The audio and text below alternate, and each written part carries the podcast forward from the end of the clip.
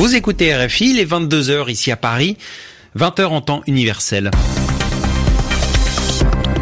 Romain Ozoui.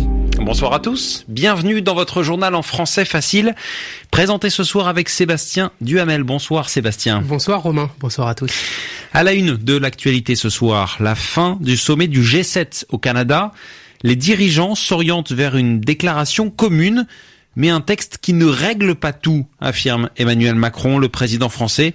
Vous l'entendrez dans un instant. En Syrie, la contre-offensive du régime, les forces soutien de Bachar al-Assad ont repoussé les djihadistes du groupe État islamique qui était entré hier dans la ville de Boukamal, c'est dans le nord du pays. Du football ce soir, l'équipe de France affronte les États-Unis en match amical. 1-0 pour les Américains à la mi-temps. Dernière rencontre pour les Bleus avant le début de la Coupe du Monde dans cinq jours en Russie. Et puis à la fin de cette édition, nous retrouverons Yvan Amar pour le mot de la semaine. Les journaux. Les journaux en français facile. En français facile. Donald Trump en route pour Singapour. Le président américain attendu pour son sommet avec le leader nord-coréen Kim Jong-un, sommet qui est prévu mardi. Il a quitté ce soir le Canada où se tenait un autre sommet, celui du G7 qui rassemble les dirigeants des pays les plus riches du monde. Un événement au cours duquel les divisions sont apparues au grand jour. Donald Trump a proposé que la Russie fasse à nouveau partie du G7, elle qui en a été exclue il y a quatre ans, proposition rejetée par les Européens. Ce samedi, le ton s'est voulu plus conciliant, les dirigeants évoquant la possibilité d'une déclaration commune à la Malbaie au Canada pour RFI. Mounia Daoudi. Le texte est certes encore en discussion, mais les chances de parvenir à un compromis sont nettement meilleures. Il faut dire que l'ambiance a radicalement changé depuis hier où le président Trump a eu des mots très durs, très amers envers ses partenaires du G7, accusés de plomber le déficit commercial américain avec des pratiques injustes. Ce matin, c'est tout l'inverse. Il est apparu très conciliant, se félicitant des débats extrêmement productifs qu'il a eus avec ses homologues.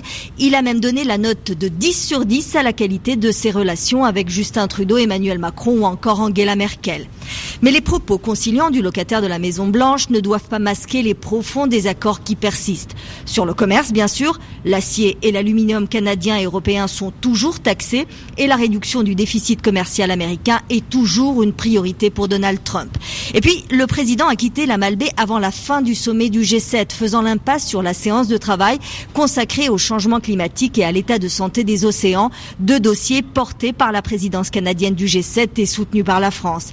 Et éviter de nouvelles discussions houleuses ne signifie pas que Donald Trump a changé d'avis sur cette question qui fait pourtant l'unanimité chez ses homologues du G7. Mounia Daoudi, La Malbaie, RFI. Un autre sommet se tient ce week-end et il se déroule en Chine. Oui, c'est le sommet de l'OCS comme organisation de coopération de Shanghai. C'est une organisation qui réunit la Chine, la Russie, l'Inde, le Pakistan et plusieurs pays d'Europe centrale. Alors bien sûr, la question de la bataille commerciale lancée par les États-Unis plane au-dessus de cet événement. Et face à cela, les pays participants tentent d'afficher leur entente.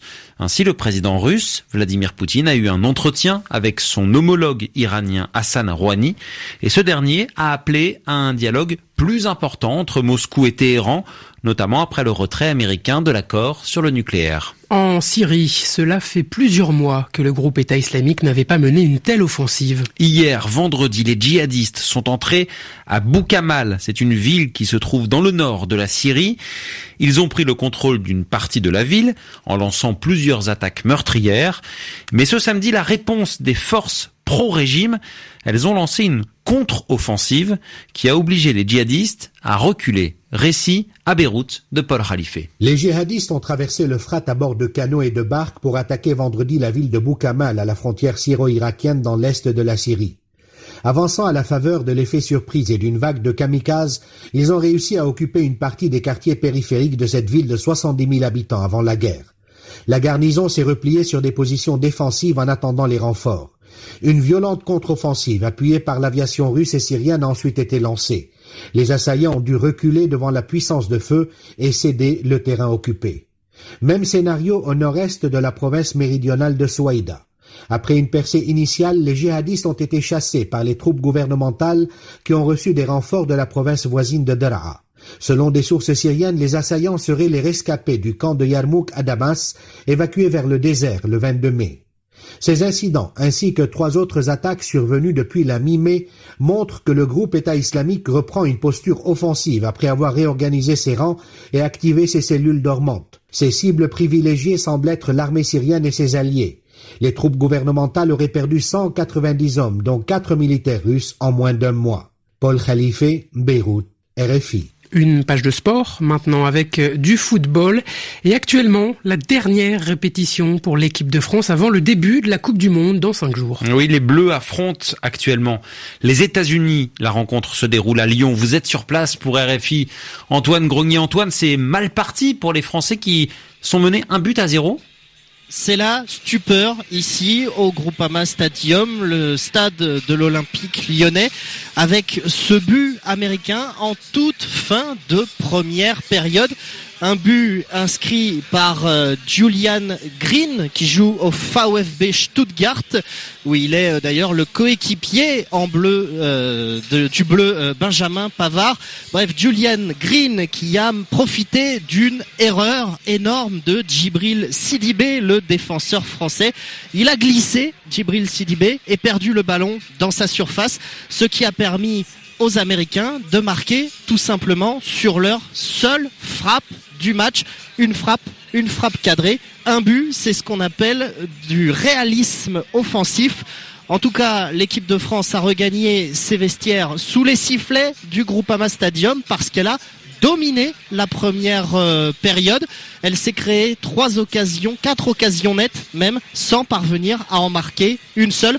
On attend donc beaucoup mieux en seconde période de la part des hommes de Didier Deschamps. Antoine Grenier en direct de Lyon pour RFI et dans moins d'une heure l'issue de cette rencontre dans notre journal de 23 heures. Et puis du tennis, Romain et la numéro 1 mondiale remporte enfin un tournoi du Grand Chelem. Oui, c'est la roumaine Simona Alep.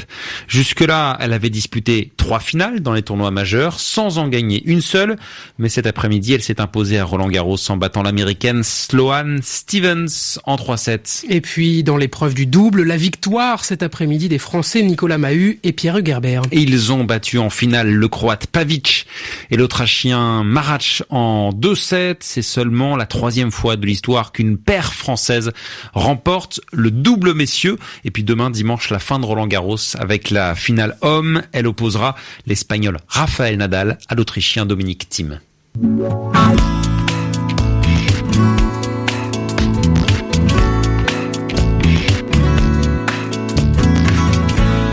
RFI 22h08 ici à Paris. L'heure de retrouver Yvan Amar pour le mot de la semaine. Il s'agit du mot franc. Au G7, des discussions franches sur le commerce international. C'est ce qu'on apprend sur RFI qui reprend ici un vocabulaire dans son emploi tout à fait diplomatique. Ah, cette langue diplomatique, on sait qu'elle s'exprime en général par euphémisme, c'est-à-dire qu'on ne dit pas grand-chose, on en dit moins pour en faire comprendre plus. Et le moindre mot a des résonances, des significations très fortes. Alors, quand on parle de discussion franche, eh bien, on entend d'abord que tous les participants ne sont pas d'accord, c'est le moins qu'on puisse dire et ils le font savoir. Il ne s'agit pas de cacher les dissensions, les désaccords, on ne va pas arrondir les angles. Si les discussions ont été franches, c'est qu'elles sont sorties de l'ambiance feutrée, polissée des relations diplomatiques. On ne se parle plus par allusion, par sous-entendu, à demi-mot. Un langage de vérité, précise-t-on sur RFI, ce qui est bien rare dans cet environnement.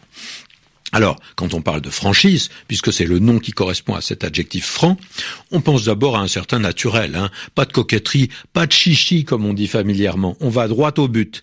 Et souvent, cette franchise, elle est associée à une certaine brusquerie, on est direct, hein. on ne cherche pas à réduire, à minimiser.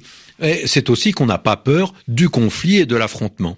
Et fréquemment, on emploie ce mot franc pour annoncer qu'on va être non seulement en direct, mais peut-être même un peu brutal. Si une phrase commence par je vais être très franc avec toi, là, on peut s'attendre au pire, ou tout au moins on sait qu'on va entendre quelque chose qui ne vous fera pas plaisir. C'est une façon d'annoncer la couleur. Merci Yvan Amar. Ainsi s'achève le journal en français facile. Merci Sébastien Duhamel.